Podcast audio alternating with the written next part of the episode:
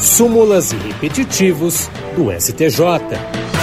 E hoje vamos falar sobre recursos repetitivos, a pretensão de cobrança de valores relativos a despesas de sobreestadia de contêineres previamente estabelecidos em contrato de transporte marítimo prescreve em cinco anos a teor do que dispõe o Código Civil. Essa tese é da segunda sessão do Superior Tribunal de Justiça e foi fixada pelo rito dos recursos repetitivos.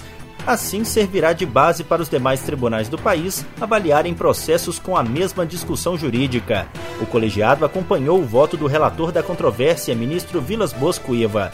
Para ele, não é possível aplicar por analogia aos casos de transporte unimodal o prazo prescricional de um ano previsto em lei própria, válido para o ajuizamento de ações fundadas no descumprimento das responsabilidades decorrentes do transporte multimodal.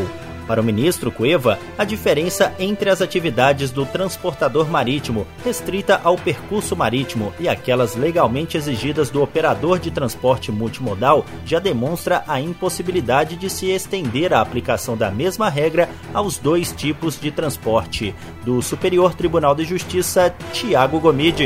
Súmulas e repetitivos do STJ.